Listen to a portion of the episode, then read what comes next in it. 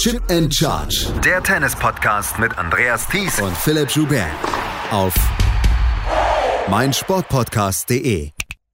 Guten Morgen und herzlich willkommen zur Nachtwache zu Tag 6 der Australian Open. Hier bringe ich euch auf den neuesten Stand, was in der Nacht passiert ist, während ihr schlieft. Heute starteten die ersten Drittrunden-Matches der Einzelkonkurrenzen. Bevor ich aber auf das schaue, was heute Morgen passierte, noch ein Blick zurück auf das Match, während ich schlief. Daniil Medvedev musste ganz spät noch gegen Emil Rusuvori auf den Platz. Nachdem Elena Rybakina und Anna Blinkova diesen Tiebreak des Jahres gespielt hatten, war es schon sehr spät, bevor Medvedev unseren finnischer Gegner den Platz betraten. Der zusätzliche Sonntag wurde ja als Mittel verkauft, um die späten Endzeiten bei den Matches zu verhindern. Dass das nur gemacht worden ist, damit einen Tag zusätzlich Tickets verkauft werden können und damit die 1 Millionen Zuschauergrenze überschritten wird, wurde nicht gesagt, das konnten sich aber alle denken. Medvedev lag schon mit 0 zu 2 Sätzen zurück, ehe er ein episches Comeback schaffte und im fünften Satz einen erschöpften Rusuvori mit 6 zu 0 besiegte. 3.39 Uhr zeigte die Uhr am Ende. Zu spät, da sind sich wohl alle einig.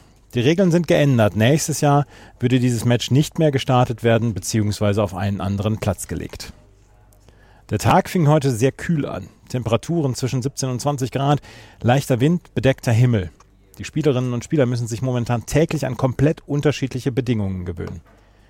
Einer Spielerin, der das alles überhaupt nichts auszumachen scheint, ist Arina Sabalenka. Die Belarusin hatte in den ersten beiden Matches nur sechs Spiele abgegeben und in der ersten Runde Ella Seidel nur ein Spiel gegönnt.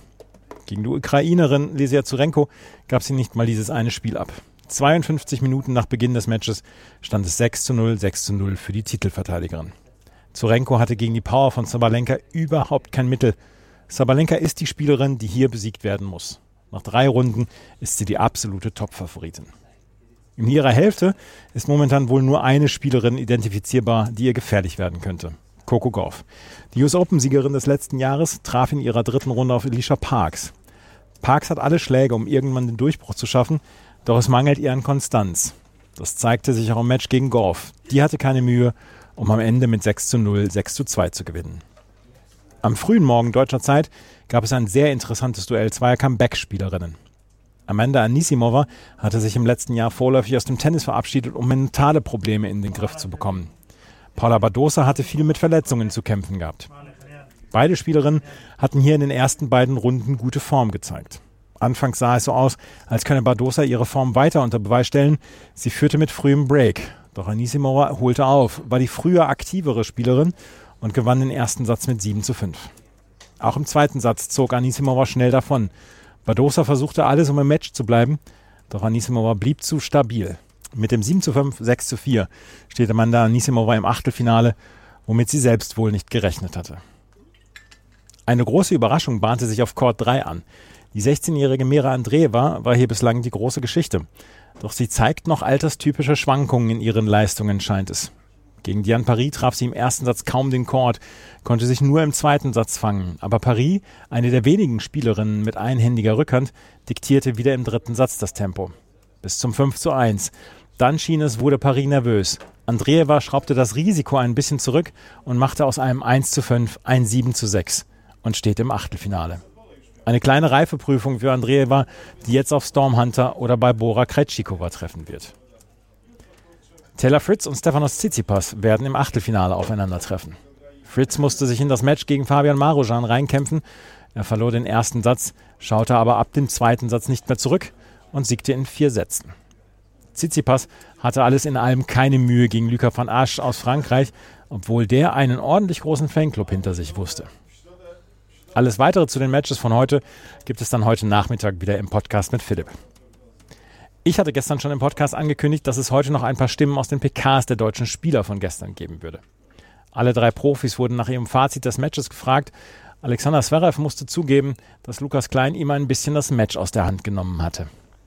Ja, als das Dach zuging, habe ich das Gefühl, hat er angefangen, richtig, richtig gut zu spielen. Ähm, wahrscheinlich lag es ihm auch sehr, sehr gut, muss ich sagen ähm, weil dann der Ball auch extrem flach ab, abgesprungen ist. Ich konnte nicht so richtig die Höhe finden, aber ähm, ja, während des Matches ne, musstest du halt dann dich dran gewöhnen, du musstest halt sehen, wie er spielt.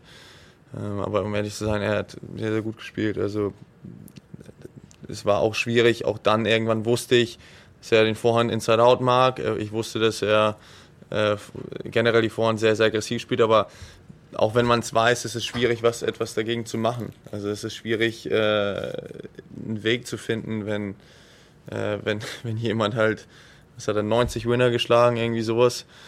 Es ist halt nicht, nicht einfach, irgendwie eine Lösung zu finden. Tatjana Maria war in ihrem Match gegen Jasmin Paolini gestern Abend chancenlos. Sie hatte aber nicht nur mit ihrer Gegnerin, sondern auch mit dem Wetter zu kämpfen.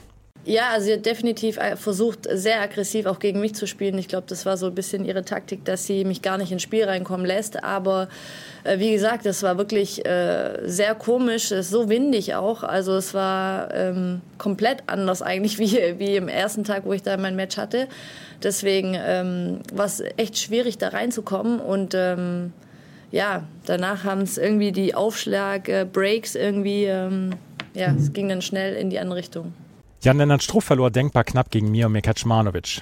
Ich hatte ihn gefragt, ob er den Matchball bei 9 zu 8 gerne nochmal spielen würde. Das war seine Antwort. Ich finde eigentlich, dass das Match generell ist ein gutes Match gewesen, war echt hohes Niveau. Hatte das Gefühl, dass ich ähm, eigentlich bis auf den ersten Satz, wo er ganz klar besser war, ähm, in allen vier Sätzen dran bin und eigentlich, und eigentlich jeden gewinnen kann. Und äh, ja, das ist dann natürlich äh, verrückt, dass das Match dann verloren geht. Und äh, vor allem jetzt mit dem 9-7, wo ein Ass serviert, da kann ich nichts machen. Er hat vorher nur raus serviert und Körper serviert in wichtigen Momenten, dass er dann auf einmal Ass Mitte geht, vielleicht ein bisschen Wut drin passiert. Und den Punkt beim Matchball, ich finde, ähm, die Entscheidung, die ich treffe, ist, ist gut, finde ich okay, ist vertretbar, alles gut. Ähm, die Ausführung war halt nicht gut, einfach. Ähm, ich bin mutig rangegangen, habe Surfen Volley gespielt mit dem zweiten. Der zweite Surf war richtig gut, fand ich. Sein Return ist sehr gut. Und ähm, ich bin da am Ball und habe vielleicht minimal zu viel Zeit, um ein bisschen Gedanken zu machen, was ich mache. Und äh, als ich den Ball treffe, merke ich, das gibt's nicht. Den Spiel, ich, der, der, fliegt irgendwie weg. Ja, es war natürlich windig heute, aber ich glaube, der fliegt auch ohne Wind weg, weil nicht nicht ideal getroffen. Das ist halt äh, den würde ich gerne nochmal spielen, natürlich. Ähm, ich bin happy, dass ich da mutig agiert habe in dem Moment, weil ähm, ja, ich, ich fand eigentlich, das war ein richtiger Move, aber wie gesagt, die Ausführung war halt jetzt nicht ideal.